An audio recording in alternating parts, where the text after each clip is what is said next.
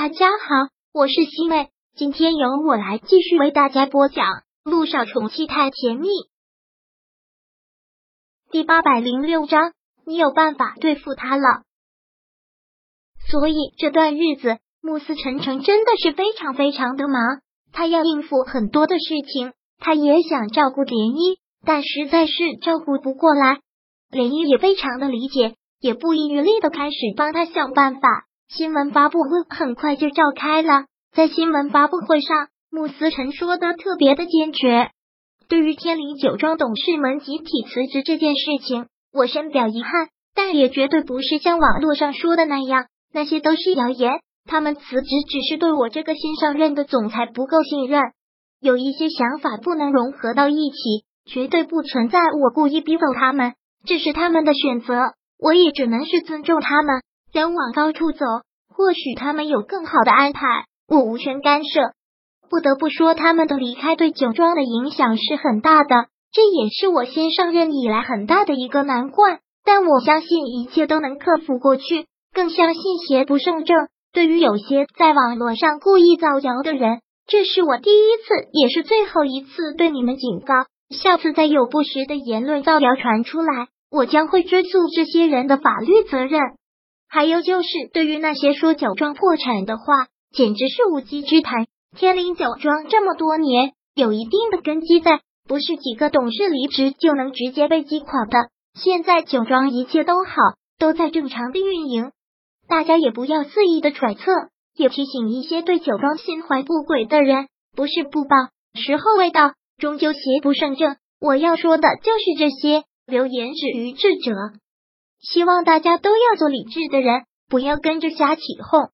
他召开的这个新闻发布会，木南风当然会在屏幕前看着，舒可愿也看着。看完了之后，木南风将笔记本电脑重重地合上了。舒可愿在一旁说道：“真是低估了他，想不到现在还能出来开新闻发布会，还以为他张皇无措，正四处找人并急乱投医的想办法呢。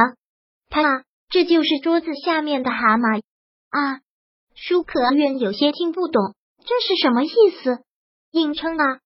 桌子下面的蛤蟆硬撑，冷不丁的听这个男人说出了这句歇后语，舒可愿还真是忍不住笑了起来，然后特别赞同的说道：“对对对，你这句谚语实在是太贴切了。他现在就是桌子下面的蛤蟆硬撑，而且还是秋后的蚂蚱，蹦跶不了几天了。”天灵酒庄要是在他手里真的倒闭了，看他还怎么有脸，怎么下去见老爷子？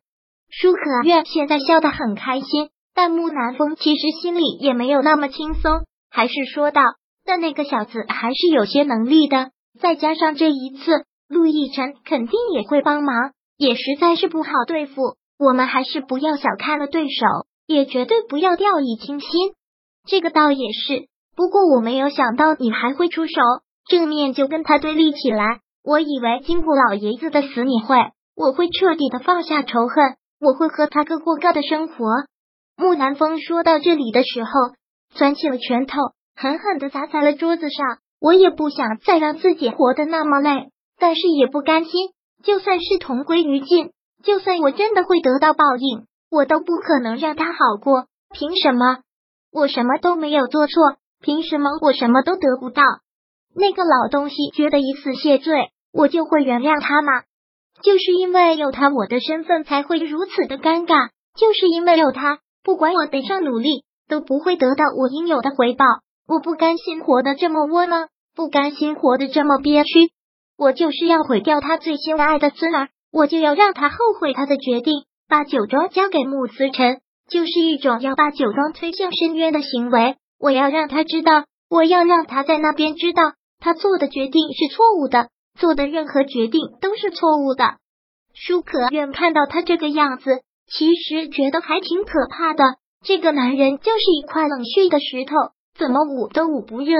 现在他也不敢说什么，就让这个男人去折腾吧。他倒是有些害怕了，如果真折腾的过分了，还真害怕有一天会把自己给填进去。而这会儿新闻发布会已经初见成效，至少在天灵酒庄的员工们没有出现在辞职的跟风现象，还都工作的挺好的。而且这个时候，陆亦辰向他们伸出了援助之手，真的是雪中送炭。陆氏集团旗下有娱乐企业，跟他们签订的合同是一批大单，让他们供应各种红酒。这真的是在关键时候拉了他们一把。等这件事情结束之后，我一定要登门道谢。这次陆总实在是帮了我大忙，穆思辰真的是特别的感激。自来都是落井下石的多，雪中送炭的少。等我们两个一起登门道谢。一直以来，我也特别的感谢陆总，他们两个就是我的福星了。涟漪也是特别的感谢他们两个。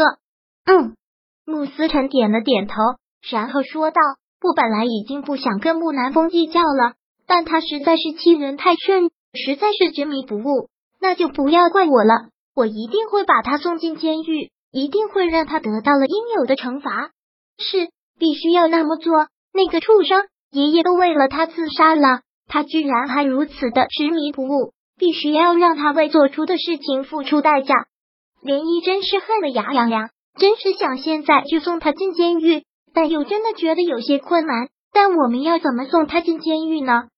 三年前的事情，还有给你吃毒药的事情，都已经过去这么久了，我们一点点证据都没有。没有证据，那就想办法制造证据出来。穆思成缓缓的说道：“看到他这个样子，涟漪忍不住问道：‘你是不是想到了什么？赶紧跟我说说，你打算要怎么做？’穆思辰只是卖关子的笑了笑，说道：‘你现在是个孕妇，不宜操心这么多的事情，就不要管了。你要相信我，我自有主意，我一定会让他得到应有的惩罚。’好，林姨知道他是一个特别聪明的人。”他说：“有办法，肯定就有办法，他也就不必过多担忧了。”第八百零六章播讲完毕。想阅读电子书，请在微信搜索公众号“常会阅读”，回复数字四获取全文。感谢您的收听。